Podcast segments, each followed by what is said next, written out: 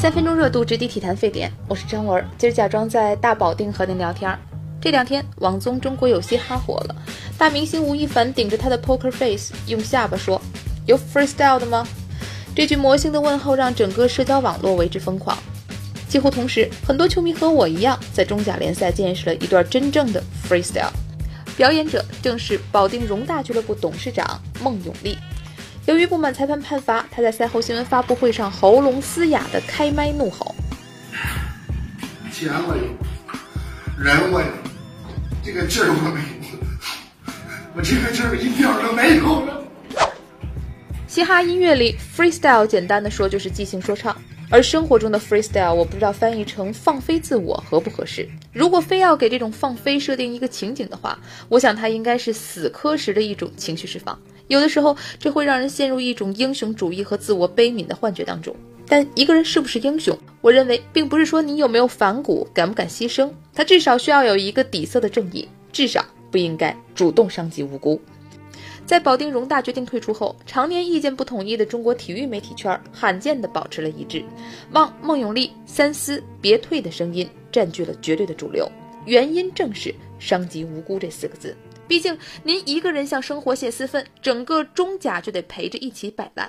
我们可以简单的设想一下，假如下轮中甲容大真不踢了，那必定会有一支球队轮空。此后每轮情况都是如此。到了联赛尾声，这就会给默契球制造无数种可能性，伤及整个中甲的公平性，也是对联赛赞助商、转播商、球迷权益的一种侵害。还有更多同行提到了容大这一退可能会对保定足球带来的毁灭性打击。我们究竟还是没有健忘到把当年武汉光谷退出事件彻底清扫出记忆的程度。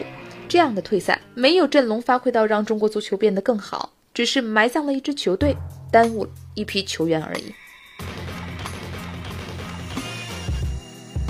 有人把二十年前万达退出甲 A、十年前光谷退出中超和如今容大退出中甲的视频剪在了一起。二十年前屏幕里的人像个老板，十年前屏幕里的人像个公务员。昨天的孟永利，我就不说了，您自己去感受一下。